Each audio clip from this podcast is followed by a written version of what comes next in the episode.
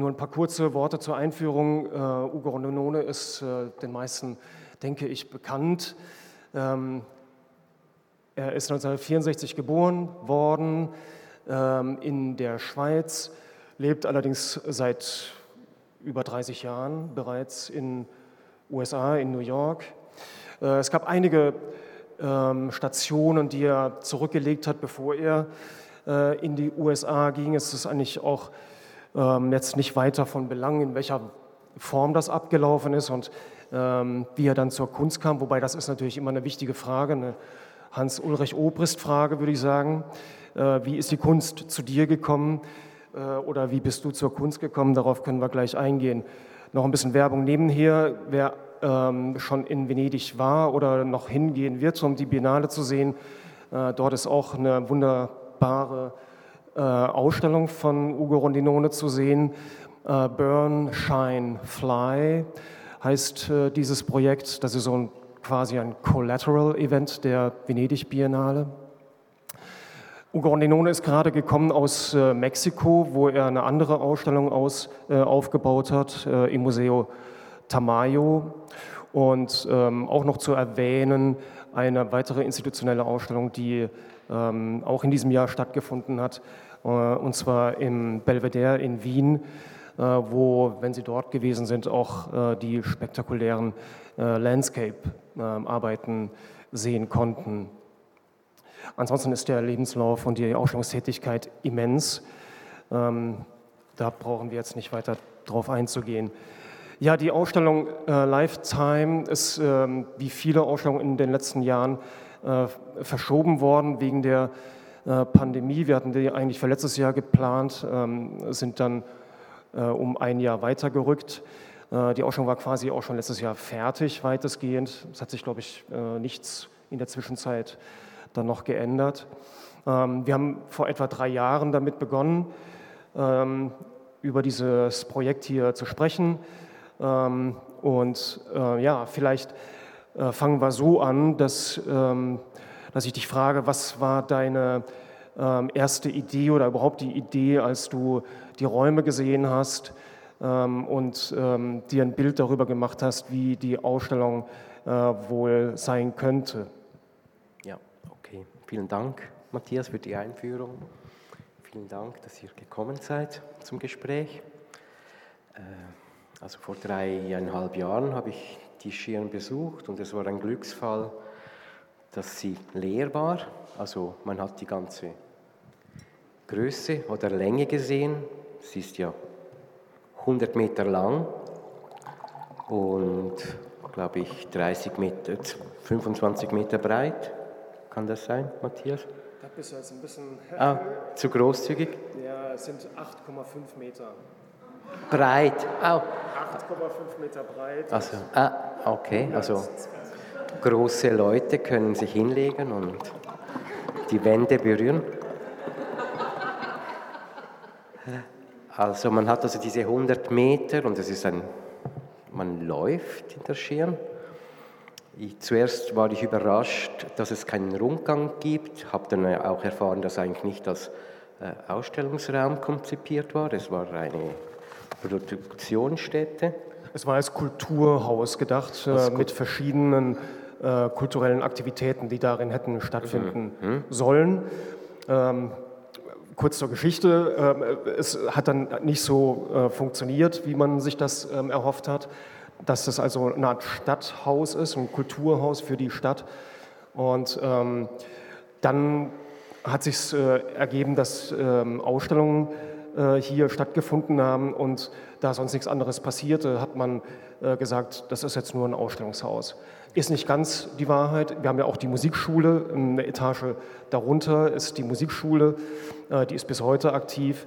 Und äh, der Saal, der jetzt nicht zur Ausstellung gehört, sondern der ein extra Ausstellungsraum ist für eine Ausstellung, die dann in zwei, drei Wochen eröffnet, äh, dieser Raum ist ein Akustikraum, der extra für Musikkonzerte eigentlich mhm. gebaut worden ist. Okay. Also ich sah also diesen 100 Meter langen Raum, der ist eigentlich was mache ich da? Also, es gab aber schon Unterteilungen, die architektonisch vorhanden sind. Und die habe ich jetzt auch so belassen. Und es ergaben sich quasi fünf Räume. Und innerhalb diesen fünf Räumen dachte ich mir fünf Kapitel aus, die in sich zusammen eine Retrospektive äh, zusammenstellen. Es ging ja um eine Retrospektive. Ja? Und das heißt also, wie bringt man 30 Jahre Arbeit innerhalb einer Ausstellung zusammen, so dass sie kohärent wirkt und Sinn macht, äh, sich aber zeitlich nicht festlegt, dass es quasi einen Ablauf ergibt, ohne dass man speziell Daten hinsetzt,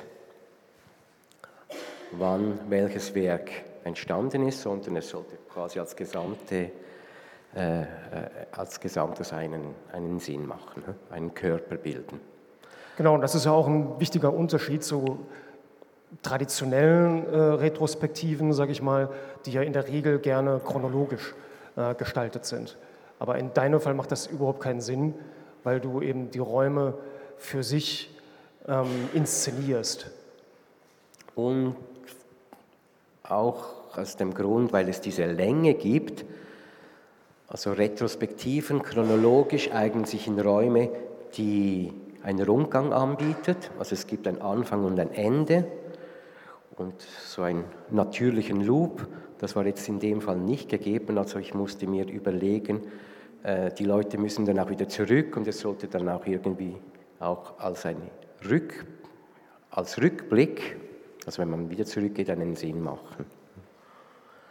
Äh, die fünf Kapitel. Es war dann schnell klar, dass es einen Ablauf gibt, dass äh, quasi eine, das organisiert ist, so dass es sich eine, Entwick dass eine Entwicklung entstehen kann und eine, ein, etwas, was wir alle erleben, ist ein Tagesablauf, ein 24-Stunden-Ablauf und das ist jetzt da geschehen mit dem Titel Lifetime, das ja auch eine Chronologie hat oder einen Ablauf, einen Zeitablauf hat. Und so beginnt die Ausstellung in der Nacht und endet im Tageslicht. Das ist ja ähm, jetzt nicht nur so, ein, so, eine Klammer, die du dir für diese Ausstellung ausgedacht hast. Natürlich ist das dafür ausgedacht, aber äh, dieser äh, Aspekt der Zeit spielt ja eine sehr große Rolle. Es gibt viele Arbeiten, die beispielsweise eine Woche umfassen, wie äh, die Clowns, von denen wir einen in der Ausstellung haben, wo wir gleich drauf zu sprechen kommen. Das sind aber das ist eine Gruppe von sieben und jeder äh, Clown definiert sozusagen einen Tag. Mhm. Ähm, genauso gibt es ähm, Arbeiten, die, ähm, die andere äh, abgeschlossene Systeme äh, wiederum beschreiben. Ähm, vielleicht können wir da dann drauf eingehen, wenn wir zu der Stelle kommen. Aber ich wollte damit eigentlich nur sagen, dass, ähm, dass, der, dass der Titel Lifetime und die Idee, die Ausstellung äh, so zu strukturieren, dass es äh, die Nacht ist, die zum Tag führt, dass das auch ähm, ein immanentes äh, Thema ist in deiner, mhm. in deiner Arbeit. Ja, also ich bin immer froh, um Systeme, also die geben mir eine gewisse Richtung oder eine gewisse Ordnung. Was du hast angespielt, äh, sieben Clown, sieben Wochentage. Äh, das, gibt, das limitierte quasi die Produktion in der Zeit. Ah, da wusste ich, ich werde jetzt nicht quasi endlos Clowns produzieren, sondern sie sind dann gebunden an diesem System der Tage. Genauso es gibt ein Werk von einer Tür, es, die begann ich 2004 mit der Absicht, am Schluss äh, 26 Türen zu machen, jeweils eine Türe einem Alphabet zugeordnet, also einer Ziffer eines Alphabetes zugeordnet, Buchstaben, sagen ja. Mein Deutsch ist also ein bisschen in Vergessenheit geraten. Und also in dem Fall auch wieder. Also die Produktion wird eingeschränkt mit der Entschuldigung, dass ich ja da einem System unterordnet bin. Aber bleiben wir erst noch bei der Zeit, der Zeit äh, und schauen ja. uns äh, äh, diese Arbeit an, mhm. die wir jetzt so gar nicht gut sehen können, aber ähm, Zeit. Äh, wir haben jetzt diese Bildabfolge so äh, strukturiert. Wir fangen also in der Rotunde, in der Rotunde geht es dann weiter mit einem Baum, ähm, mit einem weißen Alu-Guss. Äh, mhm. Ähm, sag doch mal was zu dem Baum, wie der entstanden ist mhm. und welche Zeitdimension äh, sich darin ähm, aufhält. Also, äh, es gibt eine Gruppe von Olivenbäumen. Ich habe 2004 mit den Olivenbäumen begonnen. Da hatte ich einen äh, Grund, sagt man ein Grund, gekauft, ein Grundstück. Grundstück. ein Grundstück gekauft äh, in Italien, in der Nähe, wo meine Eltern geboren und aufgewachsen sind, in der Basilicata. Die Region ist bekannt wegen ihren alten Secularis, also äh, Bäume, die über 1000 Jahre alt sind, Olivenbäume. Die werden nicht höher als 6 Meter, das sind wie große Bonsais, werden einfach in ihrer Ausdruck über die Jahre kriegen die diese unheimlichen Gestalten. Ich habe dieses Grundstück gekauft, auf dem Grundstück stehen um die 30 Olivenbäume und äh, mit der Zeit habe ich die auf dem Grund abgegossen. Also es sind mittlerweile 16 Bäume, die ich abgegossen habe. Die, die gießen wir jeweils auf dem Grundstück ab. Die, die Bäume sind geschützt in Italien, nummeriert. Ja, und natürlich auch wieder Lifetime. Also Lifetime bezieht sich ja nicht nur auf das menschliche Leben, sondern es geht, das Leben eines Baumes ist im Verhältnis eines Menschenlebens, verhält es sich anders als, und wiederum das Universum hat eine andere Zeitrechnung. Also das ist Lifetime, ist ein, eine Größe, die wir erfassen, verstehen und trotzdem ist sie, kann sie äh, in Dehnung kommen und äh, uns in, ins Unendliche. Also Zeit ist ein, einerseits haben wir eine Zeitordnung, an die sich die Welt hält, eine Kalenderordnung und andererseits gibt es eine gefühlte Zeit und es gibt eine, ja, also Zeit ist subjektiv erfahrbar. Also es gibt eine, einerseits eine normierte Zeit und eine gefühlte Zeit. Und die erste Zeitsituation entstand Ende der 80er Jahre, als sie begann, die Tuschlandschaften zu malen. Die bekamen einen Titel, jeweils ein Datum. Und das war wie eine, ein Tagebucheintrag für mich. Und andererseits war es eine, war der Titel eigentlich 50 Prozent der Arbeit, also das Bild selber zeigte oder eröffnete einen Raum und der Titel gab die Zeit und somit hat man eine Größe, das das Leben bestimmt, Zeit und Raum und das war eine neutrale Größe und äh, das hat eigentlich den Grundstein der Arbeit gelegt. Das waren diese Landschaftsbilder. Dort kam der Zeitbegriff zum ersten Mal zum Vorschein.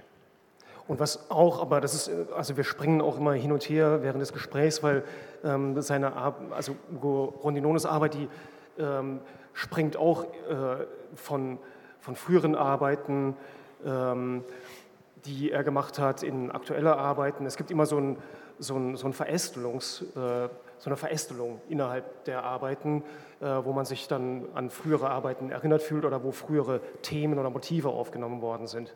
Und das Thema Zeit und deine Anfänge hat auch äh, etwas mit einer Arbeit zu tun, die du bis heute fortsetzt. Heute hast du in der Ausstellung auch wieder einen Clip gedreht, nämlich mit dem Videotagebuch. Ähm, das ist ja auch interessant, weil es ähm, sozusagen äh, dein Leben ähm, ständig begleitet und du dich disziplinierst, auch immer dieses Tagebuch zu führen. Ähm, anders als anderen Tagebuch führen. Es ist halt ein Videotagebuch.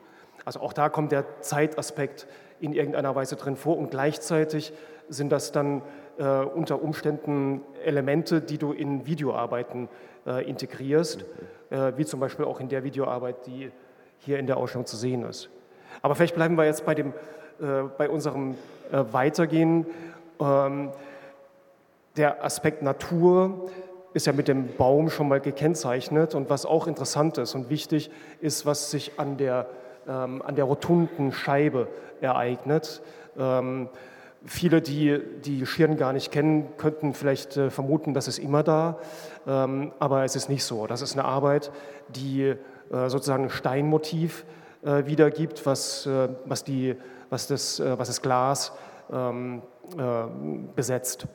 Und also das ähm, den Innenraum sozusagen gegenüber dem Außenraum ähm, äh, mhm. unterbricht.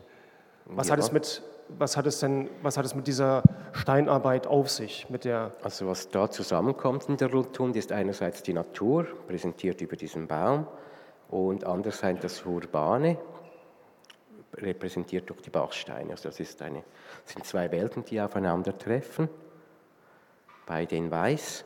Und dann andererseits hat diese Abschützung der Mauer, dass man da keinen Einblick hat in den Raum, genauso wie man keinen Ausblick hat vom Raum hinaus. Also der, der Kunstraum wird zum Schutzraum, in dem sich dann diese Kunst abspielt, die, die so transformiert ist, dass sie, dass sie möglichst wenig äh, sozialen Aspekt Rechnung trägt. Also dass sie nicht kommentiert, Zeitgeschehen kommentiert, sondern ist von dem sozialen Leben äh, getrennt oder entkoppelt und ja. genau. Und dann äh, kommt der Schritt zu dem ganz großen äh, Zeitaspekt, nämlich dem äh, der, die Zeit des Universums. Ähm, man kann diese Arbeit äh, gar nicht eigentlich von außen sehen. Wir haben sie jetzt so eingebaut, weil sie quasi außerhalb dieser Tag-Nacht-Konstruktion ähm, der Ausstellungshalle äh, vorkommt. Und äh, diese Arbeit äh, heißt Your Age and My Age and the Age of the Moon. Und ähm, interessanterweise, ähm, wenn Sie das mitbekommen haben, ist diese Arbeit eine Kollaboration mit Kindern gewesen. Die Kinder haben ihre Idee von dem Mond gezeichnet für diese Ausstellung und eingereicht. Und also hat man äh, mindestens drei, Zeit, ähm, drei Zeiten in diesen Arbeiten, nämlich die, das Alter der Kinder, das Alter von dir und das Alter des Mondes. Genau. also äh, wichtig war ja, dass quasi partizipiert wird, also dass Kinder partizipieren 2013 habe ich das zum ersten Mal gemacht in einer Ausstellung in Löwen. Das war auch eine Retrospektive und wo ich die Stadt, also die Kinder der Stadt Löwen angefragt habe. Diese Kinder sind zwischen sechs und zwölf Jahre alt, ob sie mir eine Zeichnung machen zu, zur Sonne. Und diese Sonnenarbeit hat sich dann weiterentwickelt in verschiedenen Stationen über Rom, San Francisco, Moskau und so wurde ein Atlas aufgebaut von Sonnen, die von Kindern aus aller Welt stammen. Das ist noch nicht abgeschlossen. Jetzt habe ich eine neue Gruppe, die sich auch wieder fortsetzen wird und hoffentlich um die Welt geht und so auch den Leuten zeigt, also einerseits die Macht dieser Kinder und ihrer Vorstellung und andererseits auch um äh, um äh, Brücken zu schaffen zwischen dem Publikum, die äh, vielleicht also nicht ins Museum gehen, aber jetzt durch diese Kinderzeichnung ist, äh, sind die Eltern und die Kinder wahrscheinlich neugierig, wie das ausschaut, wo, wo das Kind ja schon im Museum ausstellt. Und so können Türen geöffnet werden Kleine Nebenfrage, wann warst du zum ersten Mal in einem Museum? In einem Museum, also ich war zuerst in einem Zoo, das war schon wie ein Museum. Also ich bin im Dorf aufgewachsen, da gab es einmal im Jahr gab es einen Zirkus, das war ein Ereignis. Ich glaube, zum Museum kam ich erst vielleicht mit 15, 16. Also wir hatten zu Hause äh, keine Bücher, Schulbücher. Aber also so, das Museum war jetzt nicht etwas auf der Sonntagsreise. Würdest du sagen, dass, die, dass diese kindliche Unvoreingenommenheit oder eine kindliche äh, Naivität oder wie man das immer gerne äh, bezeichnen würde, etwas ist, was, was du versuchst in deiner Kunst ebenfalls zu, zu, ähm, zu finden, beziehungsweise äh, etwas Kindliches in dir in der Arbeit enthalten ist, was eben, du sprichst ja sehr oft von, äh, von einem offenen Kunstwerk, ein Werk, was keine Vorbildung quasi benötigt, was man ähm, visuell schnell zuordnen kann und dennoch eine Wirkung auslöst, mhm. ähm, die durch das Bild ähm, erstmal nicht ähm, so, äh, so rational äh, nachvollziehbar ist. Äh, würdest du das Kind als einen bestimmten... Also der, der, das, der Eindruck, dass ein Kind kriegt oder äh, oder jeder, also jedes Kind, das ist sicher bestimmend, wie, wie, wie der Lebensablauf sich, äh, sich entwickeln wird. Und das ist bei Künstlern dasselbe. Also man, der Künstler schöpft von was er in früheren Jahren erlebt hat, denke ich. Und äh, ich weiß jetzt nicht, ob ich, äh, ob ich da mich äh, ich denke nicht, dass ich kindliche Kunst mache, weil sie ist ja schon filtriert, aber ich denke, ich mache äh, also Jung sprach von äh, Archetypen und meinte damit, es gibt Zeichen, die universell sind und die für jeden verständlich sind. Und ich denke, ich, ich arbeite an einem Alphabet des Archetypen, also äh, Gegenstände, die man benennen kann, ein Baum, eine Mauer, eine Maske, ein Stern, ein Mond, das sind Zeichen, die allgemein verständlich sind und somit, äh, also ich im übertragenen Sinn, ich möchte eigentlich äh, Türen öffnen, Fenster öffnen, keine Mauer bauen zwischen mir und dem Publikum, ich möchte möglichst breit ansprechen. Ja. Das ist sehr interessant, weil du machst ja Mauern, also wie wir hier an der Fensterscheibe sehen. Du machst Türen, durch die man nicht durch kann. Du machst Fenster, durch die man nicht durchsehen Au. kann. Ähm, das hat aber einen anderen Grund.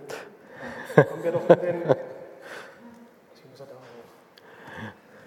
das ist jetzt also der, der erste Raum in der Ausstellung, das ist der Nachtraum, der schwarze Raum, mm, wo sich auch die besagte Tür befindet. Äh, ich weiß nicht, ob man die jetzt gerade sieht. Nein. Nein. Ähm, genau, also, zuerst sind dann also die Sterne. Das ist der erste Raum, da verbinden sich äh, vier Skulpturen, äh, drei Skulpturengruppen und eine, eine Malereigruppe. Also man sieht äh, die Sternenbilder und die Sternenbilder haben jeweils wie alle meine Bilder einen Titel äh, eine, ein, ein, Datum als Titel. Und was man als Bild sieht, ist, ist ein Raum, der sich öffnet. Also man hat wieder diese Versch Verschränkung von Zeit und Raum.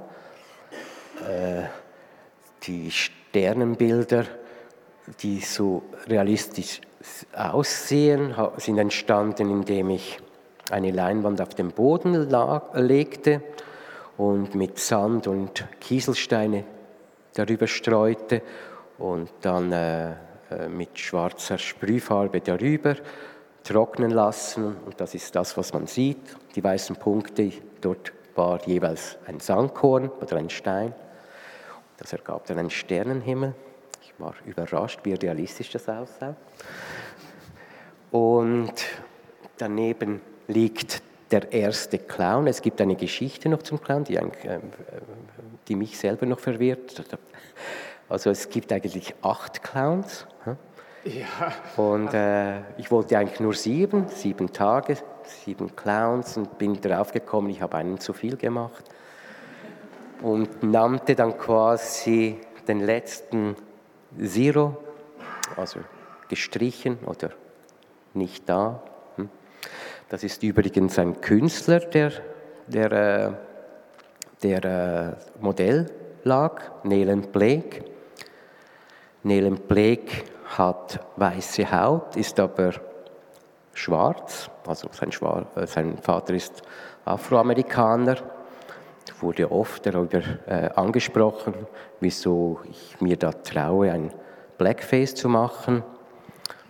Äh, und der Grund war natürlich, dass der Nelend schwarz ist. Aber also zu den. Man könnte es ja auch ganz, also ich will gar nicht weiter auf dieses politische, äh, sensible Thema eingehen, aber man könnte es ja genauso umgekehrt sehen. Also das, weil es ist ja nicht nur das Gesicht, es ist der Kopf, also könnte auch der restliche Körper mh, hm, weiß. Also das ist eindeutig ein Blackface. Er hat ja weiße Haut, und das war natürlich ein Diskussionspunkt, nicht als es entstand, das entstand 2000, da gab es diese Diskussion nicht. Aber ich wollte es bewusst dazu mal als schwarzes Gesicht machen, weil der Nelen dann sich als Schwarzer identifiziert. Äh, das kleine, der kleine Knopf ist die erste Maske, die ich machte, die heißt Moonrise. Die löste dann eine fünf Gruppen von Masken aus, verschiedenen. Und was man jetzt da nicht sieht, ist die verschlossene Tür. Ah, die ist dort. Also was da zusammenkommt, ist das, auch wieder das Urbane und die Natur durch die Sterne und das Urbane mit dieser Tür. Und die Tür ist eine verschlossene Tür, also die, die, die, die zeigt nicht, was dahinter ist. Und also hat eine Passivität, genauso oder eine Verweigerung und genauso verweigert sich der Clown, äh, das Publikum zu unterhalten. Der Clown äh, ist eine Figur, die 1996 entstanden ist, nachdem ich drei Ausstellungen gemacht habe, wo ich mich selber abgebildet habe in dieser Position. Also man ging in die Ausstellung und sah nur einen, einen Körper passiv liegen. Und beim Clown war es dann klar, also der unterhält nicht, also der, der entspricht seiner Rolle nicht. Das war dazu mal so eine Schutzsituation, dass mir sehr viel Druck abnahm und mir auch die Freiheit ermöglichte, das Werk so wachsen zu lassen, wie es dann entstanden ist.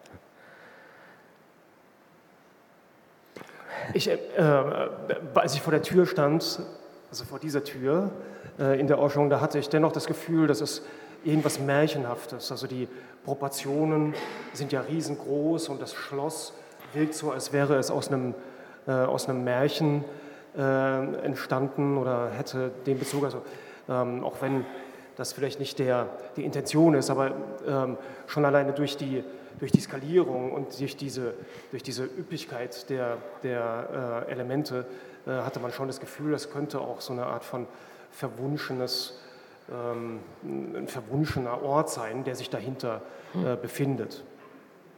Aber das ist ja äh, im Auge ja, des Vielleicht ist das auch der Fall. Also. Äh, es gibt noch diesen Raum, den man nicht betreten hat in der Schirn. Aber der Kontrast, äh, das vielleicht an der Stelle bereits, äh, der, oder was, was ähm, ja immer wieder auftaucht, ist, dass die Arbeiten ähm, so etwas wie Realität darstellen. Also man hat das Gefühl, oder beziehungsweise nicht das Gefühl, man sieht eine Tür, man sieht einen Clown, man sieht den Sternenhimmel und äh, trotzdem ähm, machst du einen Unterschied zwischen dem Artifiziellen oder der, der Arbeit und dem, was es eventuell darstellen könnte in der Realität? Ja, also die, das sind ja Zeichen, Archetypen, Piktogramme, die weisen auf was hin, aber es ist ja dann nicht, also Kunst ist ja nicht Realität. Sie reflektiert über Realität, ist, hat aber ihre eigenen Regeln und, und, äh, und Formen. Ich möchte, dass man sie erkennt, dass, man sie, dass die Leute sich damit identifizieren, dass sie erkennen, was sie sehen. Und äh, dieses Erkennen ermöglicht dann auch die, Aus, die, die Weitung einer Vorstellung. Hm. Äh, ja. Also für dich ist die Vorstellung selber gar nicht so wichtig, sondern du suchst nach den, nach den Archetypen, nach äh, gewissen Bildern, nach gewissen Objekten, die es ermöglichen. Ähm, die, die, die Fantasie, das Denken ähm, in ganz unterschiedliche Richtungen zu bewegen. Ja, Weil also, sonst könnte man ja denken, dass die Tür etwas mit dem Clown oder mit den äh, Sternen jetzt in dieser Konstellation des Raumes zu tun hat. Und man sich fragen will, ist der Clown durch die Tür gekommen? Wenn man die Tür aufmacht, guckt man dann in den Sternenhimmel. Das ist äh, so. völlig albern, aber na, albern ist gar nichts, denn man kann sich denken, was man will.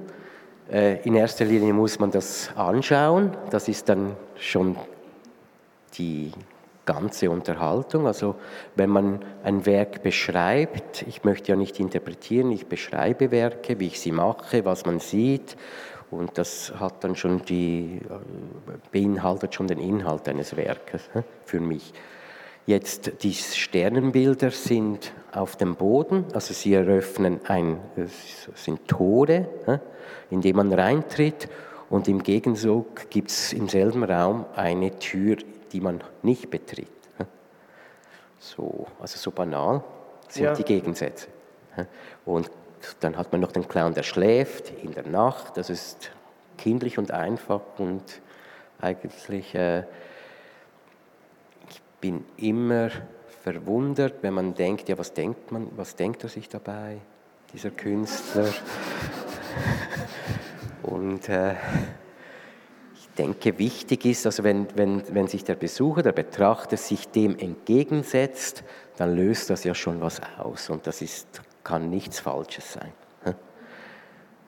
Ja, ich habe ja gestern so, ähm, so äh, intellektuell von äh, Merleau-Ponty gesprochen, äh, der 1961 ähm, einen wichtigen, also nicht nur 1961, sondern hat zu der Zeit einige wichtige ähm, Texte geschrieben als Philosoph, die auch in der Kunst sehr stark rezipiert worden sind. Und in einem geht es eben darum, dass die, dass die Wahrnehmung äh, traditionell sozusagen äh, den Wahrnehmungssinnen vorbehalten wird und dass es eben die körperliche Dimension, äh, dass die gar nicht darin vorkommt. Und für ihn ist das ähm, ein extrem wichtiger äh, Schritt, diese, die, die körperliche Wahrnehmung ähm, abseits des Denkens sozusagen als, ein, ähm, als eine ästhetische mhm. Grundlage zu formulieren. Und das finde ich, ist, deswegen habe ich es ja auch benutzt in deiner Arbeit, finde ich sehr äh, sehr präsent. Ja, ich denke auch, dass der Körper ein Speicher ist, das äh, mehr weiß, als das Hirn verarbeiten kann. Also dass die äh, immanente Reaktion auf ein Kunstwerk sicher intelligenter ist, als wenn man darüber reflektiert. Also es ist wie, wenn man ins Konzert geht, fängt man ja nicht mit dem Hirn, sondern man lässt sich auf das ein und, und irgendwie wünsche ich mir, dass die Kunst so betrachtet würde, dass man sich einfach auf sie einlässt. Also wenn man bereit ist, ihr gegenüberzustellen, wenn man bereit ist, zu anzuhalten und sie anzuschauen, dann ist das schon das Erlebnis. Ja. Würde äh, Theodor W. Adorno aus Frankfurt wahrscheinlich widersprechen, aber der lebt ja auch nicht mehr. Der war ja auch nicht Künstler. Nee, aber war Philosoph mit künstlerischen Ambitionen. Aha, ah, da gibt es was zu sehen? Wie bitte? Da gibt es was zu sehen vom. Achso, nee, nee, nee. Zu, viel ah, zu lesen. Ah.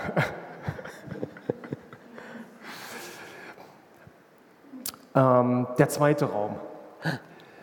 Äh, wenn man also die Nacht verlässt, kommt man in den zweiten Raum, der aus drei Arbeiten besteht oder aus drei Werkgruppen besteht. Das eine äh, sind die Clocks, das sind äh, so fensterartige, runde ähm, Objekte. Das andere ist, sind die Nudes, das sind ähm, ähm, abgegossene, beziehungsweise aus Erdpigmenten und Wachs aufgegossene äh, Tänzerinnen und Tänzer, äh, die du gecastet hast. Und das dritte, die dritte Werkgruppe äh, sind, ähm, sind die Earthworks. Ähm, da ist eine neue Arbeit hier entstanden. Das ist diese lange gebogene Wand. Mhm. Ähm, wie stellst du die zusammen? Bei, den, ähm, Erd, bei der Erdarbeit und den äh, Nudes äh, ist es äh, schon relativ ähm, naheliegend, mhm. dass die zusammen ähm, agieren. Dann kommen aber noch die, die Clocks oder Fenster, wie auch immer man das ähm, mhm. sieht, dazu. Also, äh, was irgendwie wichtig ist, als gesamte Atmosphäre ist das Braun, die Farbe Braun, also wie der erste Raum die Farbe Schwarz hatte oder im Außenraum die Farbe Weiß. Und es ist ja eine Reise in der Nacht zum Tag, also das muss quasi dämmern. Mit, und so war das Braun quasi eine Abschwächung des Schwarzes. Und dann kommen drei Gruppen, wie du sagst. Also einerseits die Nudes, das sind 14 junge Tänzer, also im, im Höhepunkt ihrer körperlichen Stärke, was, was nicht der Haltung entspricht, die sie einnehmen. Also sie sind in sich geruht. Die, die Tänzer habe ich abgegossen, äh, am Körper selber abgegossen.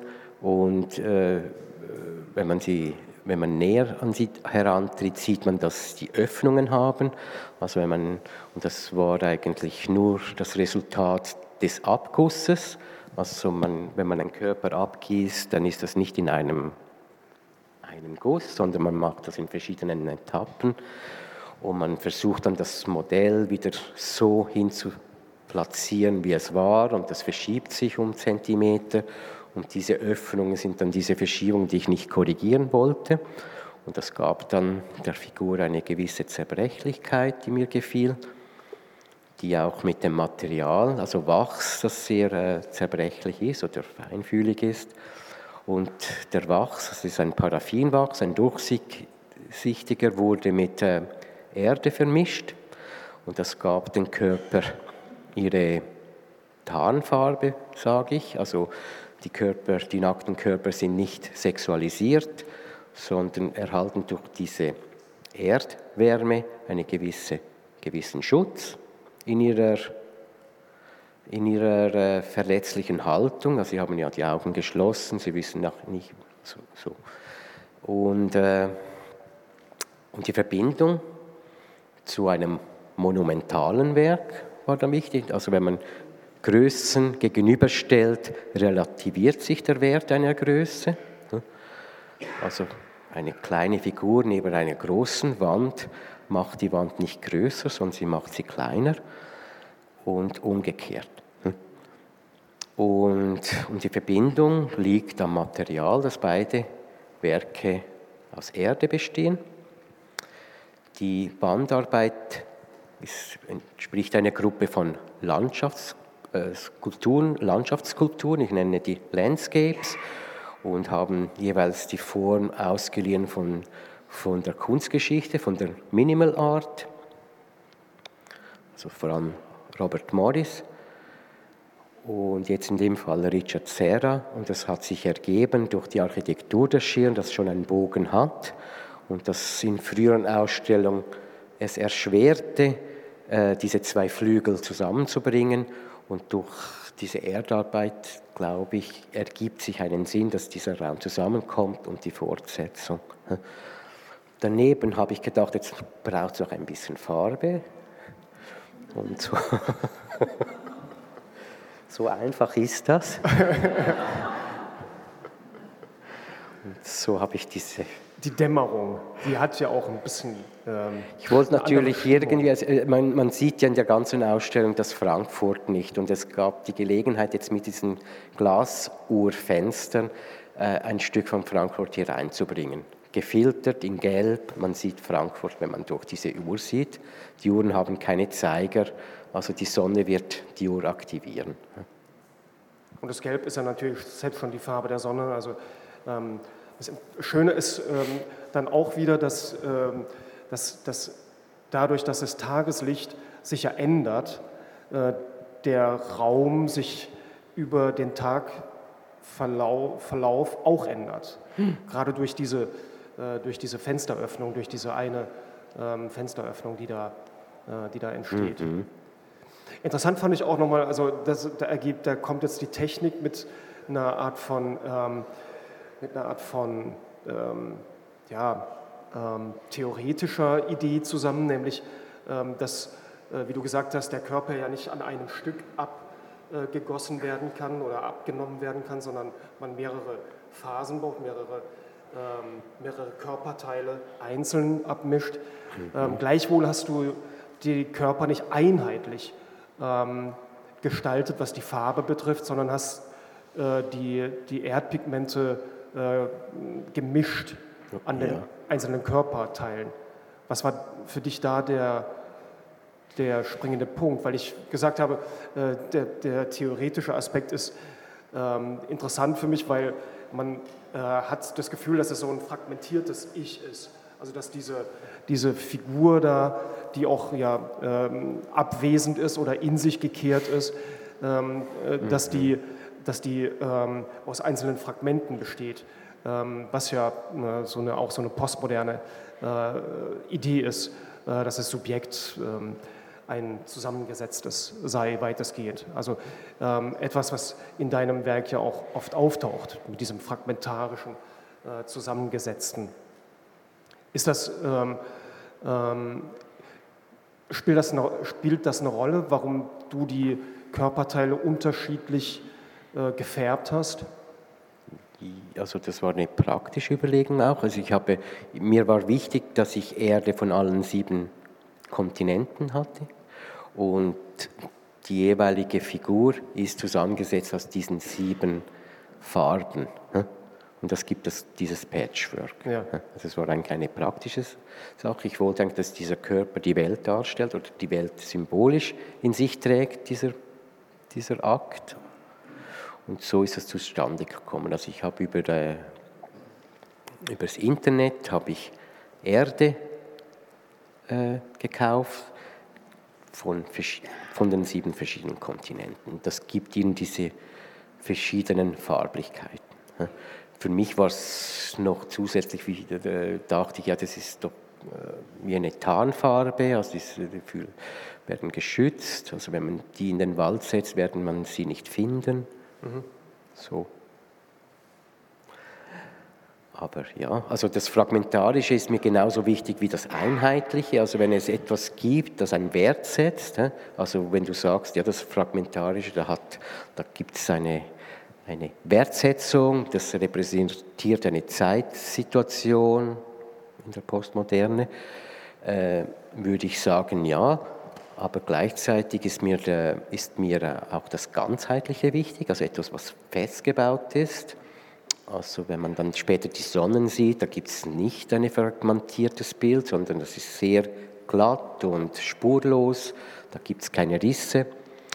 Und damit vermeide ich jetzt mit der Gegenüberstellung, dass ich werte, äh, dass ich etwas werte, sondern dass das Werk möglichst wertfrei bleibt. Mhm.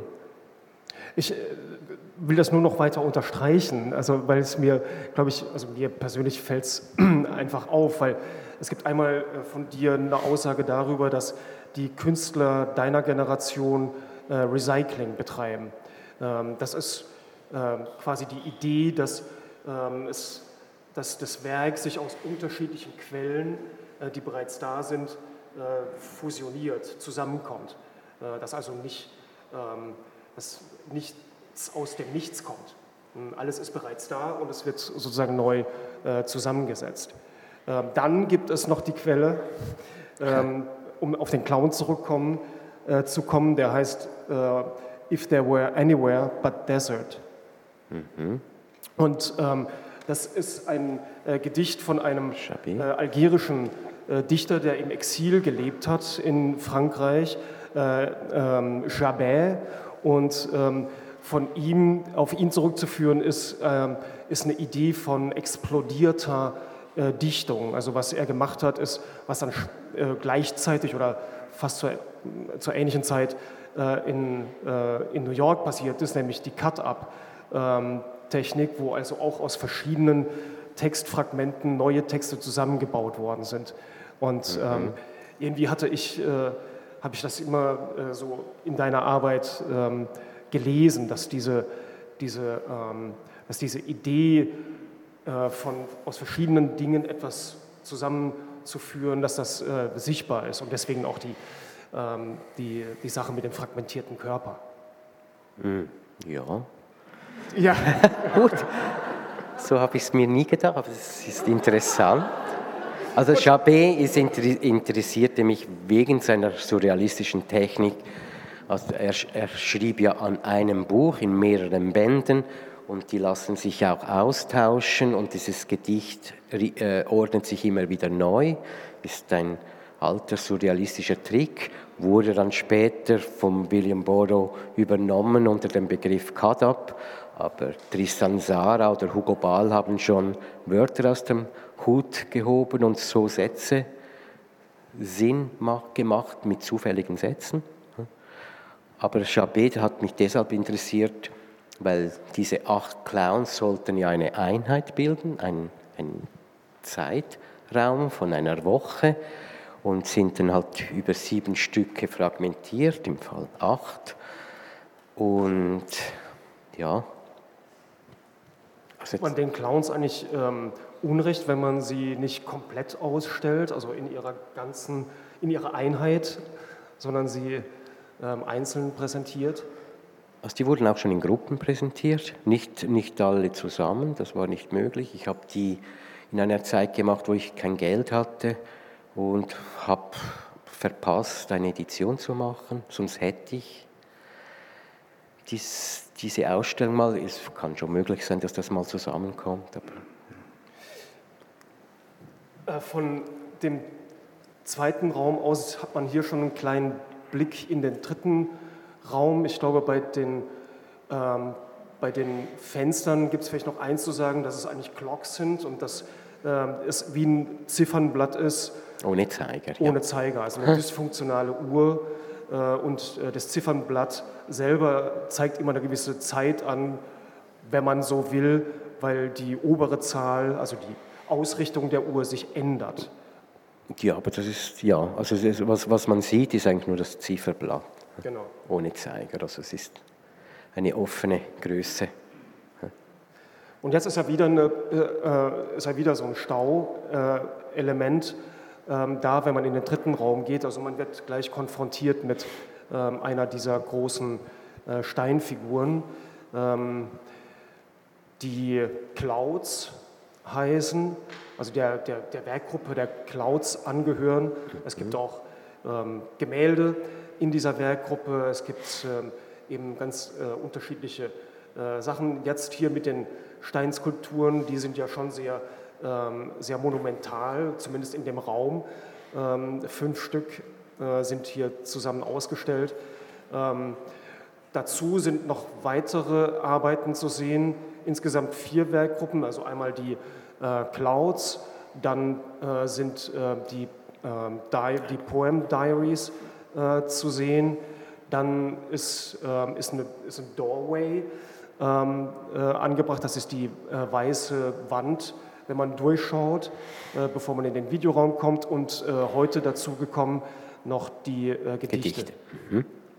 Das ist auch wieder eine Gruppe mit unterschiedlichen Größen, unterschiedlichen Wahrnehmungs, wie man denen begegnet. Also es gibt große Skulptur, die körperlich wirkt, kleine Bilder, auf die man zugeht. Und dann gibt es fast unsichtbare Zeichnungen, Gedichte in dem Fall, die die Leute meistens nicht sehen, die aber trotzdem wichtig sind, weil sie dort sind. Und dann gibt es die, überhaupt die erste Skulpturenarbeit, die ich 1991 gemacht habe. Das ist ein, eine, Brett, ein, eine Bretterwand mit einem Eingang. Die, die, die, das, äh, die hatte jeweils die Funktion, die Außenwelt, so wie sie jetzt hier mit dem Bachstein gemacht worden ist, von der, von der Ausstellung zu trennen, also ein, eine Zäsur zu erreichen oder eine Isolation des Kunstraumes zu schaffen. Und ja, da sieht man sie. Das sind fünf von äh, 20 Steinen, die ich gemacht habe. Ich habe sie Wolken genannt. Sie sind aus Beton, Sand und Kieselsteinen zusammengesetzt. Äh, sie lehnen sich an die moderne Skulptur an, also dieser abstrakten, äh, amorphen Arp-Skulptur, Henry Moore-Skulptur. Und ich habe im 2000 zwei, habe ich vier, äh, 20 Steine ausgewählt. Also ich, ich sammle Scholar Rocks, das sind, äh, man nennt sie auch Philosophensteine. Die, die wurden gesammelt seit der Ming-Dynastie von Mönchen, das sind jeweils kleine äh, Fundstücke aus dem Taihu. Lake, das äh, äh Taihu-See, äh, ne, werden die gewonnen.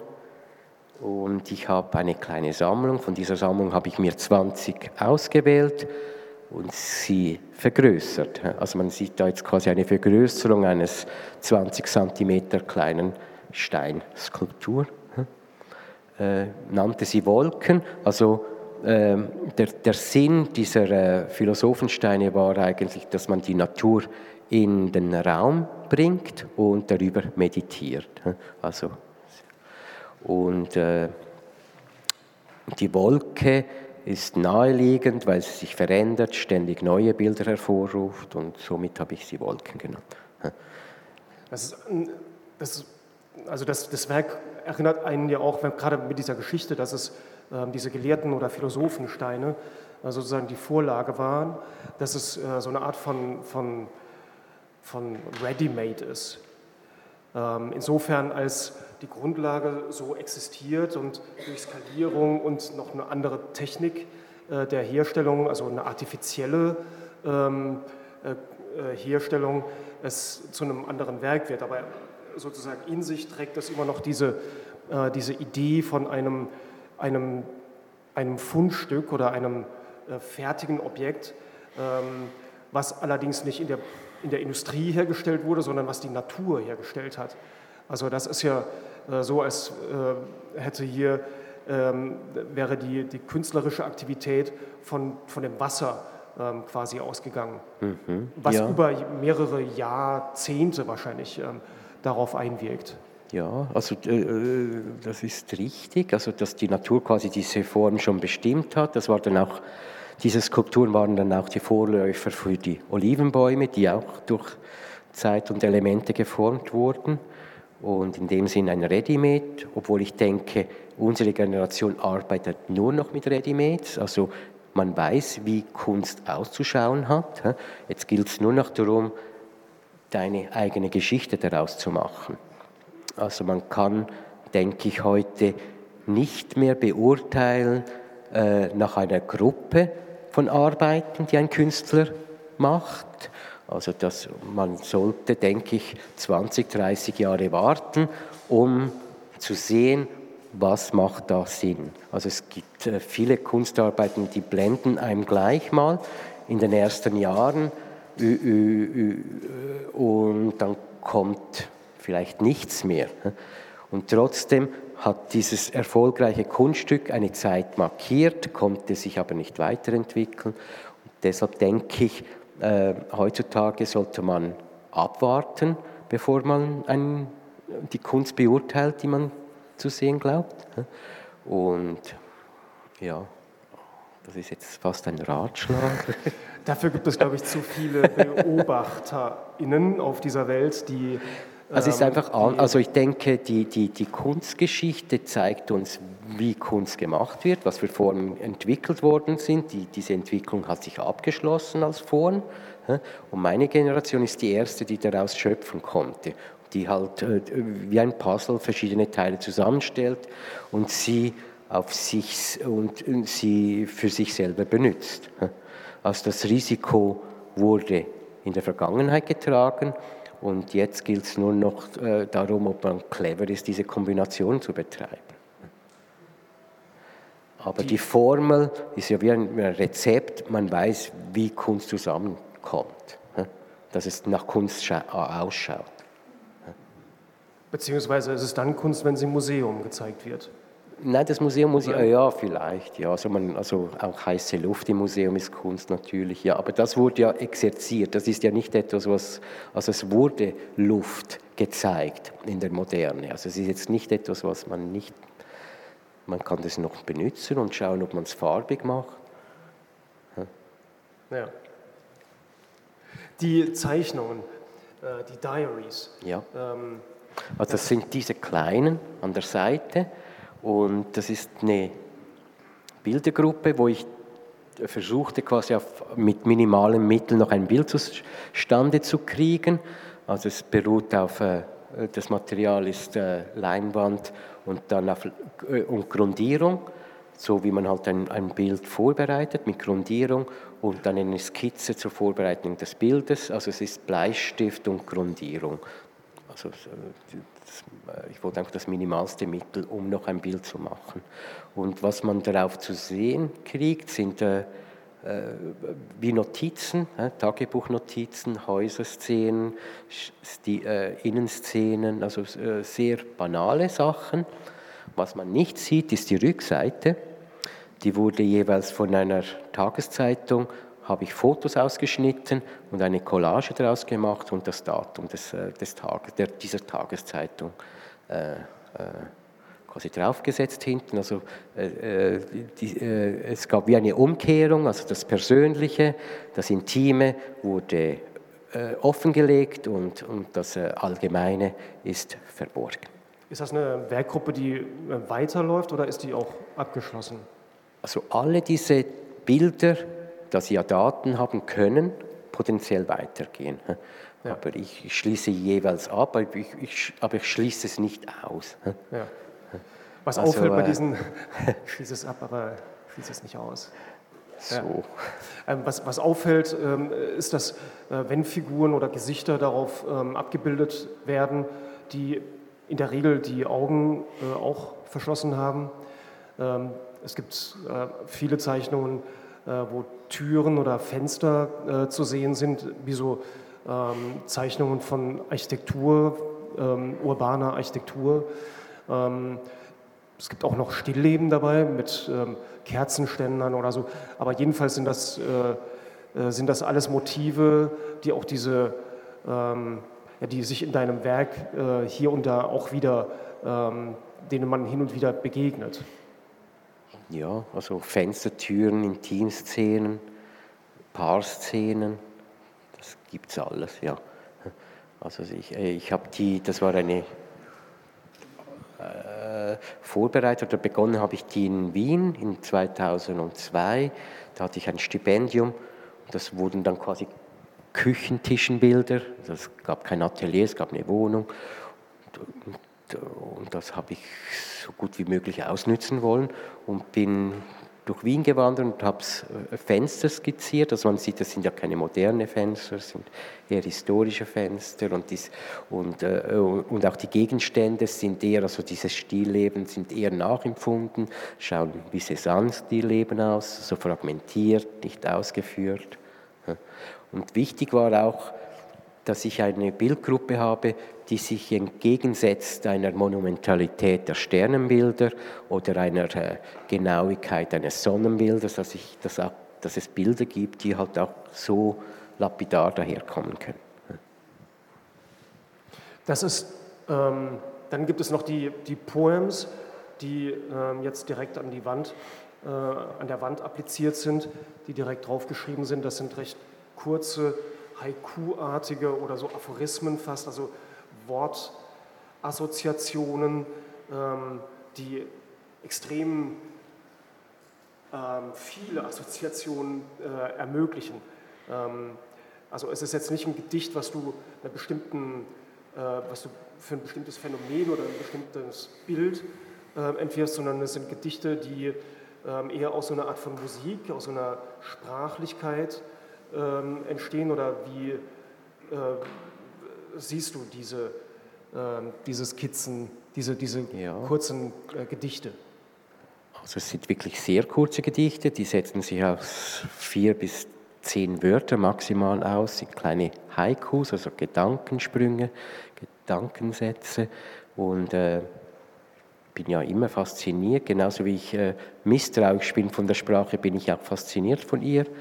Und ein Gedicht hat für mich eine ähnliche Wirkungskraft wie ein Kunstwerk. Also es, äh, sie läuft über die Irrationalität, also man, muss ein, man verfolgt ein Gedicht, man kommt zu keinem Schluss, man kann das Gedicht täglich neu lesen und man empfindet es neu. Also es, hat, es fehlt die Rationalität, wie bei, einem, bei den Fragen, wo man klar fragt und Also um diese Sprache, also das Schiffer einer Sprache, wollte ich in Verbindung bringen mit der Kunst, weil ich, weil, weil ich da eine Verwandtschaft sehe zwischen Gedicht und Kunst. Viele deiner, äh, um kurz mal bei der Sprache zu bleiben, ähm, ich glaube alle ähm, äh, äh, Rainbow-Arbeiten, ähm, die ja auch aus Wörtern bestehen, zwei oder drei, sind, sind entweder Titel von Ausstellungen oder Titel von anderen Arbeiten, die du davor gemacht hast. Und, und die Gedichte sind allerdings schon sind nicht jetzt mit Beziehungen ausgestattet. Nee, was ich eigentlich fragen will. Also sie sind auch nicht autonom, in dem, also sie sind autonom in, autonom in ihrer Form, aber sie sind auch die Vorläufer für die Regenbogen-Poems. Also jede Zeichen, jedes äh, Regenbogen hatte schon mal eine, ein, eine Gedichtszeichnung als Vorlage. Das schon. Ja. Und äh, wenn du also es gibt äh, äh, es ist ein bisschen wie ein Domino. Es gibt viele Arbeiten, die, äh, die wie soll ich das formulieren? Also eine Zeichnung kann dann eine Skulptur sein oder die Skulptur kann ein Video sein. Also es gab zuerst, äh, der Clown tauchte auf als Titelbild von Tagebüchern, die ich schrieb, 91 bis 98. Da gab es dieses fiktive Tagebuch, das bestand immer aus 60 Blättern und es beschrieb das Tagebuch eines, äh, eines Schwulen, der, der, der wächst in Zürich aus und ist promisk und nimmt Drogen, also alles Schlechte. Und das war irgendwie wichtig in dem Zeitpunkt, äh, einen Schwulen so darzustellen, weil äh, das war in der Höhe der AIDS-Krise und man äh, als Schwulen wollte man sich nicht exponieren und ich dachte erst recht. Und es war auch wichtig, dass, äh, dass, dass, dass man die Stimme hat. Und so sind diese fiktiven Tagebücher entstanden. Die hatten dann immer einen Clown als, äh, als Titelblatt.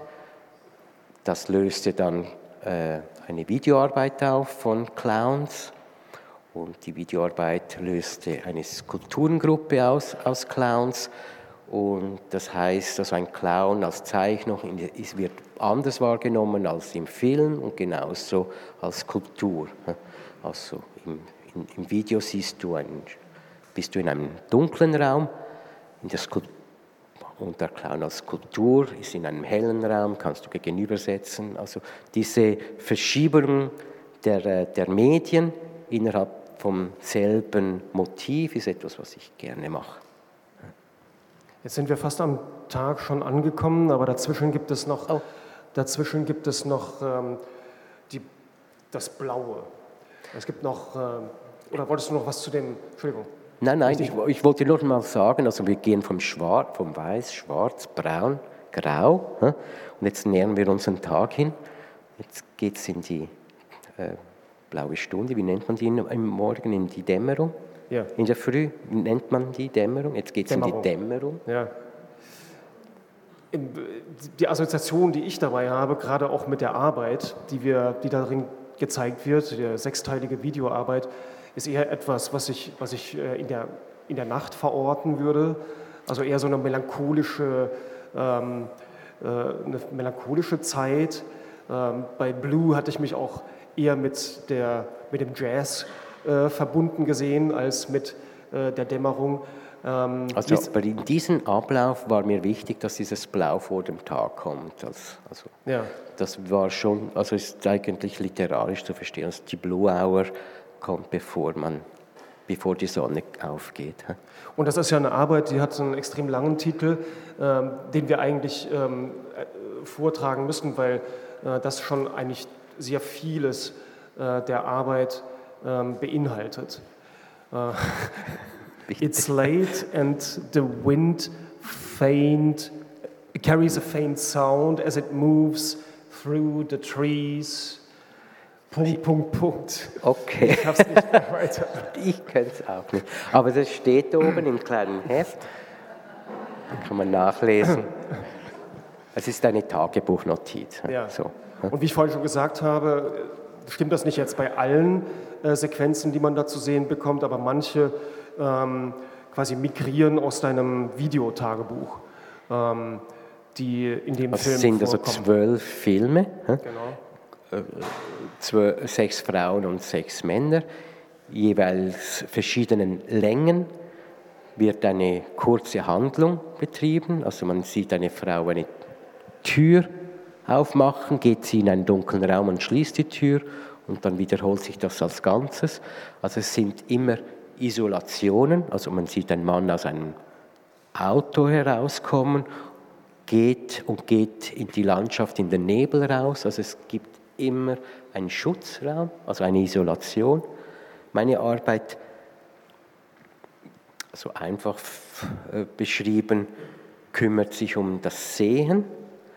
Einerseits das Sehen nach außen in die Natur und andererseits das, die Innensicht. Also es gibt diese zwei Kräfte, die die, die Arbeit entwickelt. Und die Isolation, wie verschlossene Türen oder gespiegelte Fenster oder Bachsteine, sind wie Hilfsmittel, um diese Isolation zu ermöglichen. Und auf der anderen Seite gibt es die Inspiration der Natur. Also diese zwei Kräfte kommen zusammen. Mhm. Und in diesem Video sind das Handlungsabläufe einerseits durch den Loop, also eine Passivität, es gibt kein Ziel, das, die sind in sich verfangen und, und zusätzlich äh, schaffen sie immer einen Isolationsraum, diese Bewegungen. Meine Hauptdarstellerin in dieser Sequenz ist die Frau, die tanzt, so ein bisschen in Trance. Deswegen auch, weil ähm, zu den Filmen, zu dem äh, optischen, zu dem visuellen kommt ja auch noch Musik. Also es ist ein Soundtrack, Everyday Sunshine, ähm, der da abgespielt wird. Und irgendwie ist das bei mir jedenfalls mit dieser tanzenden, entrückten, augengeschlossenen ähm, Frau eigentlich so. Also die muss dazu sagen, also die Filme sind schwarz-weiß gemacht und durch die blaue Decke wird der Raum und der Film bläulich eingefärbt.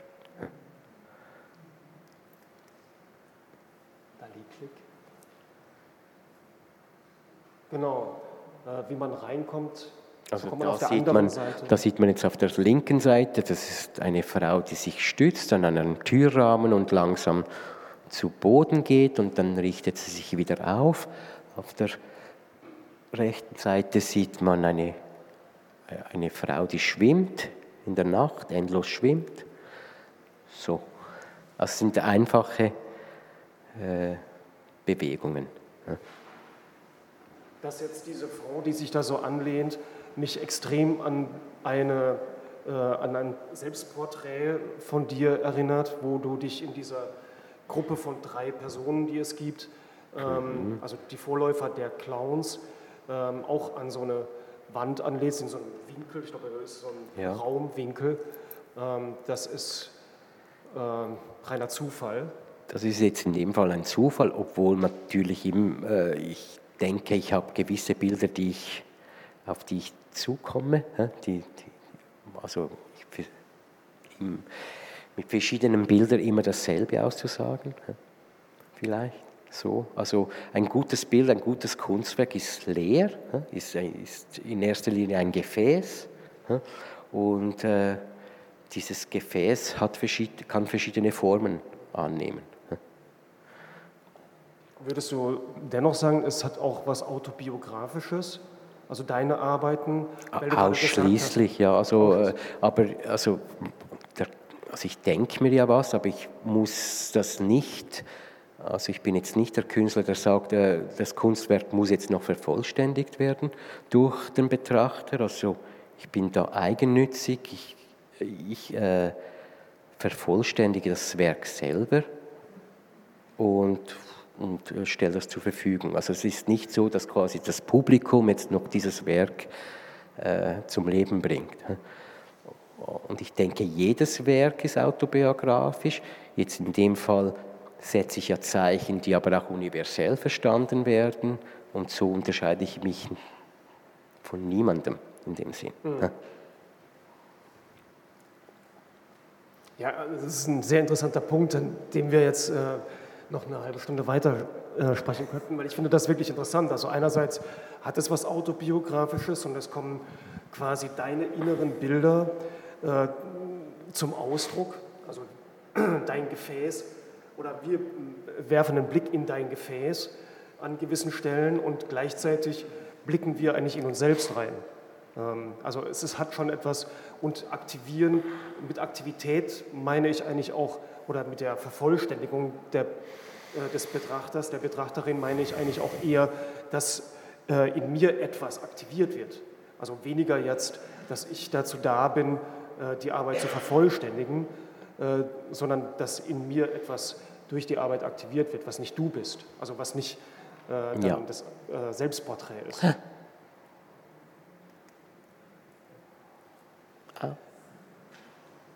Da sind wir im letzten Raum.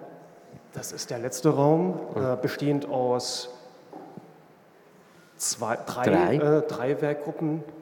Also es sind drei Werkgruppen. Man sieht jetzt die dritte nicht, oder nicht wirklich. Hier am Rand gibt es noch ein paar Papierkonfetti. Das, da sieht man jetzt. Das gehört einer Werk, das über, über den Ausstellungstag von acht Stunden leise äh, rieselt, diese Blätter. Das heißt, Thank You Silence sollte auf äh, banale Weise Schnee darstellen, in Verbindung mit den Kreisbildern, die ich Sonne nenne. Und wenn Sonne aus dem Grund, wenn man, in, wenn man, die, wenn man sich gegenüberstellt und sie anschaut, flimmert es, so wie man halt, wenn man gegen die Sonne schaut. Es sind verschwommene Konturen und, und, und dann gibt es noch, hinten, hinten gibt es eine dritte Arbeitsgruppe, Still Life, die, äh, die heißt Still Life Five Apple in a Row, also Five Apples in a Row. Also der Titel beschreibt eigentlich, was man sieht. Und das sind äh, äh, Bronze, Abgüsse von echten Äpfeln in Bronze mit Öl bemalt. Und wenn man einen Abguss macht, dann schafft man einen Hohlraum und dieser Hohlraum wurde mit Blei aufgefüllt, dass das ein Vakuum, einerseits ein Vakuum entsteht und andererseits auch eine mentale, also nicht nur mental, äh, eine physische Schwere. Und es ist schon fast wörtlich zu nehmen, Still Life, also stilles Leben, das sich nicht bewegt. Was sich titelmäßig mit Thank You Silence äh, verbindet, während die Sonnenbilder äh, wieder Titel haben, die das Datum ihrer, ihrer äh, Herstellung ja, ähm, beziffern. Man hat dann auch wieder Zeit und Raum. Und was man auch hier hat und das man in jedem Raum hat, sind die, sind die größten Verhältnisse. Also man hat quasi dieses erhabene Bild im Sinn von äh, übermächtig, dich überfallend und gegenübergestellt etwas Banales wie fünf Äpfel. Ja. Sollen wir weitersprechen? Was gibt da noch hm? zu sagen? Ja. Ja, vielleicht hat das Publikum Ich würde eher Fragen. sagen, dass, dass, so viele von, dass so viele da sind. Vielleicht ähm, öffnen wir mal das Gespräch und äh, fragen, ob Sie Fragen haben oder Ergänzungen machen wollen oder Do you have a question? I know he's, he's uh, uh, American cannot um, or English. Yeah.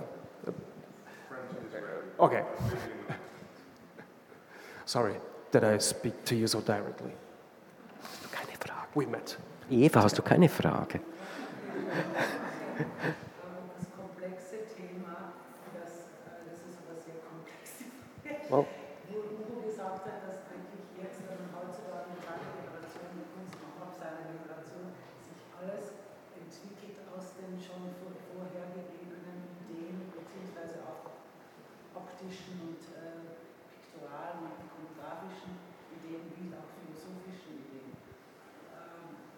fand ich sehr interessant. Äh, aber ich fand auch interessant, wie sehr er sich eigentlich dann auch unterscheidet, äh, indem er, es gibt ja viele Künstler, die diese Ideen verfolgen, also von abstrakten Maler, der sich die Abstraktion natürlich aneignet und dort ansetzt, wo die letzte Abstraktion vor seiner Generation aufgehört hat bis äh, zu Ugo, der ein sehr konzeptueller Künstler ist, aber quasi die, die, das Bildhafte wieder reinbringt ins Konzept sehr stark. Also jede Werkgruppe ist ja eine, die, an die man sich gut erinnern kann. Ja? Es ist, äh, jede Werkgruppe hat ja eine ganz starke Assoziationskraft und jedes Mal, wenn man sie wieder sieht, wirkt sie gleich stark. Äh, ich glaube, da ist ein wichtiger Punkt bei deinem Werk. Wo, wie, wie findest du immer diese, diese Grenze oder diese, diese Ebene, wo diese Kraft dann anfängt zu wirken bei den verschiedenen Werkgruppen? Wird da viel darüber nachgedacht, getestet oder referiert über, nachgedacht über andere Kunstwerke auch, die es schon gibt? Also, also ich sage immer, dass ich äh, dass das Werk selber sich bildet, also sich weiterführt, also ich verfolge nur dem Werk und das, was, was das Werk geschaffen hat, schafft eine neue Situation, also ich verfolge wirklich nur das Werk. Das, und äh, ja, äh, ja, es ist, ich habe jetzt nicht, im, also ich glaube nicht, dass äh, also ich, ich habe etwas gegen Ideen. Ich möchte keine Ideen ausführen, sondern das ist mehr ein groß angelegte, ich denke schon bei der ersten Gruppe, bei den Landschaftszeichnungen, gab es den Inhalt schon vor, was dann entstehen wird. Also diese erste Ausstellung bestand aus vier Landschaften, die Fenster wurden geschlossen und es gab einen, Eingang, äh, einen Eingangsbereich, also eine, eine, eine Eingangsschleuse, wie sie hier vorgestellt wird. Und Die diese, diese zwei Welten äh, haben eigentlich schon mal die Vorgabe gesetzt, wie sich das fortsetzen wird. In derselben, äh, Im selben Jahr, 1990, habe ich, äh, ich weiß jetzt nicht, ob Sie diese Landschaften kennen, ich sage immer, das ist die Grundlage meiner Arbeit, das sind Tusch, vergrößerte Tuschlandschaften, wo ich äh, als Skizzen zuerst gemacht habe und dann vergrößert. Und sie schauen aus wie, aus dem, wie Wanderzeichnungen aus dem 16. Jahrhundert. Äh, im gleichen Jahr habe ich diese Sonnen entwickelt und die konnten nicht größer entfernt sein von diesen nostalgischen Veduten. Also es, äh, so diese Kreise, die kennt man seit Kandinsky bis Van Gogh, das ist so ein, äh, das äh, ist ein modernes Piktogramm. Wenn man Kreise sieht, denkt man, aha, moderne Kunst. Und also diese, diese zwei Welten, diese Spannweite hat dann quasi mir ermöglicht, äh, oder äh, äh, ermöglicht, diese Zeichen fortzusetzen. Also diese Spannweite hat mir die Freiheit gegeben, mhm. dass auch erstens mal die Erwartung nicht da war, äh, du hast damit auch bewiesen, also es du hast erst die Landschaftsgruppe mit der speziellen Installation, dann die ganz konträre Gruppe. Es gab natürlich viele Diskussionen dann auch schon in der Zeit, jetzt macht er ganz was anderes. Es war ja nicht für dich war wichtig, das, das so zu entwickeln, aber es gab auch viele Diskussionen über Jahre, ja, der Rondinone macht ja immer bei jeder Ausstellung was anderes. Aber das, dass du das so durchgezogen hast, das war ja das große Anliegen von dir. Und das ist interessant. Ich finde das eigentlich einen der grundsätzlichen äh, Parameter und grundsätzlichen wichtigsten, äh, äh, wichtigsten ähm, Land Punkte in deinem Werk, dass es eben diese vielen Gruppen gibt, die sich aber in sich immer mehr verschränken, ja, die immer mehr zusammenkommen. Jetzt sieht man es nach 30 Jahren natürlich eher als in den 19, zwischen 1990 und 95. Ja. Also jetzt fängt es an Spaß zu machen, weil man diese verschiedenen Gruppen anders kombiniert, neue Geschichten daraus ermöglicht. Genau. Also, ja. Aber in der Tat kann man, kann man tatsächlich den Eindruck gewinnen, wenn man jetzt in die Ausstellung geht, ohne zu wissen, dass es eine Einzelausstellung ist, dass es auch eine Ausstellung sein könnte von unterschiedlichen ähm, Künstlerinnen und Künstlern. Ja, die das sich äh, um das humanistische Bild und die Natur kümmern. Ja. Das wäre dann die Gruppenausstellung Human Nature. Okay, jetzt taufen Sie um. Ich hätte noch eine Frage. Sie haben eine Frage? Ja. Ich hätte zwei Fragen. Ähm, einmal, wie Sie den Clown sehen, weil der Clown hat ja sowohl eine positive Behaftung als Charakter oder Figur, aber auch eine negative, wie, keine Ahnung, ein Killer-Clown oder halt ein Clown, der einem Spaß macht. Auch. So, wie sehen Sie den? Also, also für mich war der Clown eigentlich stark äh, auf mein Schwulsein eigentlich abgestimmt. Also als Schwuler 80er Jahre war man ein, ein Außenseiter, also du, in der AIDS-Krise und das war der Clown auch. Also er ist geschlechtslos, man weiß eigentlich nicht, was dahinter ist in dieser Schminke, er ist unheimlich, unterhält, also er hat eine Breite. Aber es war irgendwie diese Außenseiterfigur, die mich interessiert hat, wo ich mich identifizieren konnte dazu mal. Danke. Und ich hätte noch eine Frage. Ähm, Sie haben ja gesagt, dass Sie aus der Erde diese ähm, Akte gegossen haben.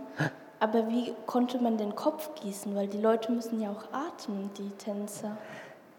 Na, das ist, ja, na, da, da, da hilft man denen schon zu atmen. Also man, man gibt Atmungsröhrchen in die Nase, währenddem man den Kopf mit dem Gipsbänden einwickelt. He? Bleiben Öffnungen noch. Danke. Also die konnten schon atmen. Sind noch weitere Fragen? Oh. Oh, I can answer in English. Oh. um, so I actually had two questions. The first one is, uh, over the course of your career, there are many different series that coexist together. And how do you decide or, or realize that with a specific series you've explored everything that you potentially had to explore to say with that series and that it's time to to finish that one or, or just to not produce any works in, in that series specifically mm-hmm. So that, that was kind of one question. And the second one was both in the nude series and in the cloud bodies in Burnshine Fly, the, all the, the, the bodies wear a bald cap. Their kind of the hair is very clearly omitted. Is there a, a symbolic reason or something that you wanted to say specifically with, with that decision? Uh, I mean, the decision was made out of a practical reason. Huh? If you cast someone, you have to protect the hair, and what they what you're seeing is their protection. In both cases, it's very a practical one. It's what you do when you when you cast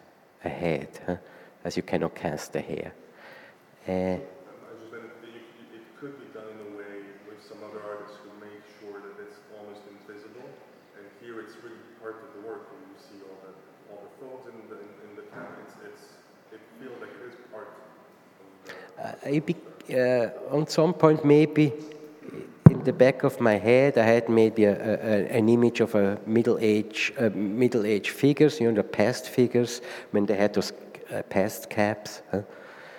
Uh, that's why I cut them also this way, that they hang out there. Uh, so maybe in the back of my head, but it's not really conscious. And the first question was about the group, right? When it's finished and uh, when it's not finished, right? There is a decision. Right. I mean, uh,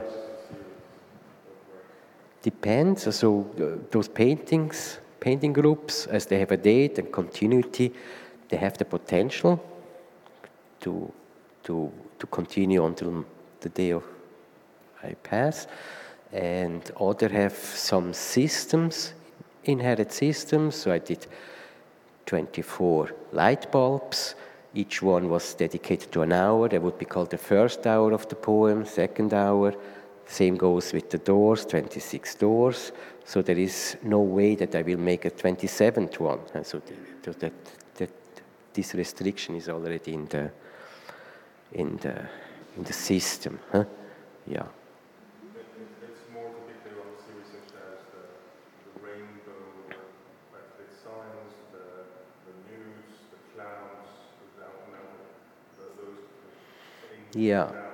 All these have a potential to be in a limited. They could to a certain, they could be on a certain degree. I mean, there will be, as there were 14 nude dancers, there will be 40 nude cloud uh, uh, figures. So uh, there is a trilogy of the human body getting connected to the earthly elements huh? earth, fire, wind, and water. And I did three different groups of sculpture. Here you see the first one where the body, human body, uh, merges with earth. In Venice, you see the second group where the body merges with water and, and, and air. As I painted a, a, a sky scene huh, on their body, and the, the last and fine, uh, the, the, the, last group, it's uh, it's a movie that I'm working on. Uh, will, will be finished this year, where the body merges with the fire. So that group with that group, that body of work will be done. So there is another question on the left side. Äh, andere Frage hier noch. Ja, also ich hätte ähm, auch zwei Fragen. Eine zu der Sonnenarbeit. Und zwar hast du ja vorhin gesagt, dass ähm, deine Arbeit, also normalerweise der Betrachter die Arbeit eben nicht vervollständigt. Ähm, und bei der Sonnenarbeit ist ja, wenn man so drauf zugeht, wird man ja so total eingesogen davon, wie bei so Op-Art. Ähm, war das dann so eine aktive Entscheidung, also ist dann der Rezipient in der Arbeit doch irgendwie, ähm, hat da einen aktiveren Teil oder ist das nur so ein Nebenprodukt von der Arbeit? Also, also die, äh, natürlich ist jede Arbeit daraus ausgerichtet, dass sie den Betracht, dass sie der Betrachter anschaut. Also es, es braucht ein gewisses Verführungspotenzial der Arbeit, damit sich dieser Betrachter Betrachterin sich dem auch widmet. Ja. Also ich, äh, ich wollte sagen mit der, äh, mit der Aussage, dass ich nicht das Publikum brauche, um die Rechtfertigung der Arbeit zu haben. Also es gibt Kunst, die setzt irgendwas in Frage, wo der, wo der Betrachter eine Entscheidung treffen muss. Bin ich jetzt für diese Situation, bin ich für diese politische Situation oder bin ich sie nicht? Äh, und ich möchte mich eigentlich aus dem sozialen Leben komplett ausschließen. Ich mache keine Tageskommentare, ich, ich, ich sage nicht, äh, was, äh,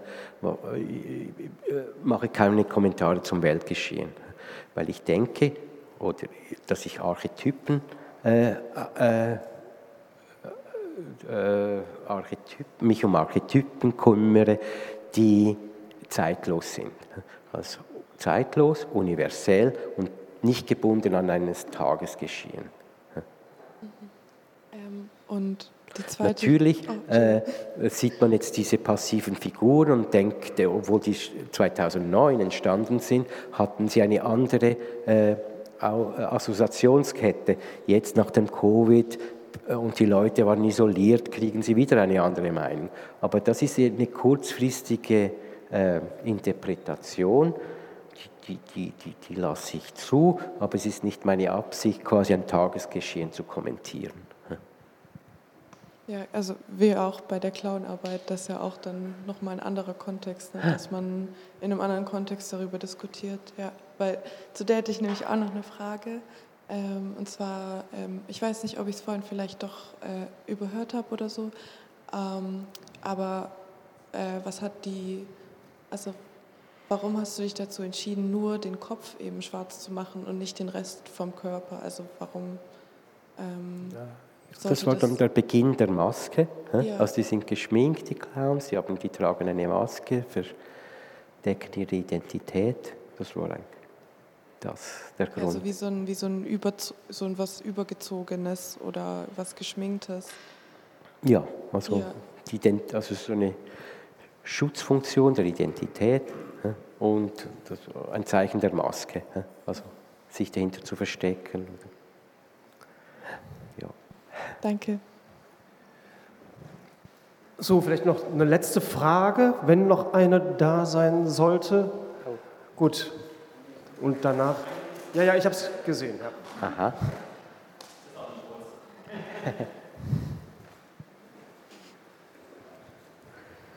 Also ich hätte noch mal eine Frage zu, den, ähm, zu der Arbeit mit den Kinderzeichnungen.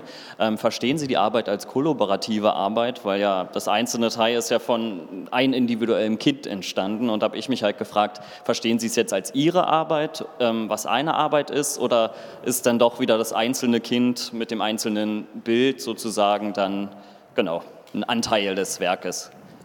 Also was man sieht, ist noch nicht der Schluss der Arbeit. Also ich möchte die noch aufbauen. Und äh, der Schluss wird ein Katalog, wo die Kinder auch identifiziert sind. Also man wird sie benennen, so wie man sie jetzt auch schon aufgeführt hat. Da, da wurde jeder Name aufgeführt vom Kind. Und ist eine Partizipationsarbeit, ja, die ich organisiere. So. Okay, Dankeschön. Dankeschön. Also es ist nicht der Sinn, dass es eine Arbeit ist, die, die, die in den Handel kommt. Mhm. Also das ist wirklich für die Gesellschaft gedacht und dass sie, dass sie wächst und dass sie Kinder und Eltern glücklich macht. Ja, vielen Dank, lieber Ugo Rondinone, für, ähm, für die Ausstellung, für äh, den Abend heute. Ähm, auch danke Ihnen fürs Kommen heute. Ich danke auch meiner Kollegin Ute Seifert, die hier so äh, wunderbar unterstützt hat. Ähm, und ja, falls Sie jetzt noch ähm, Interesse haben an einer Signatur von Uge Rundinone, sind Sie herzlich eingeladen, hier seitlich an den äh, Tisch zu kommen. Vielen Dank. Vielen, Vielen Dank. Dank. Dankeschön.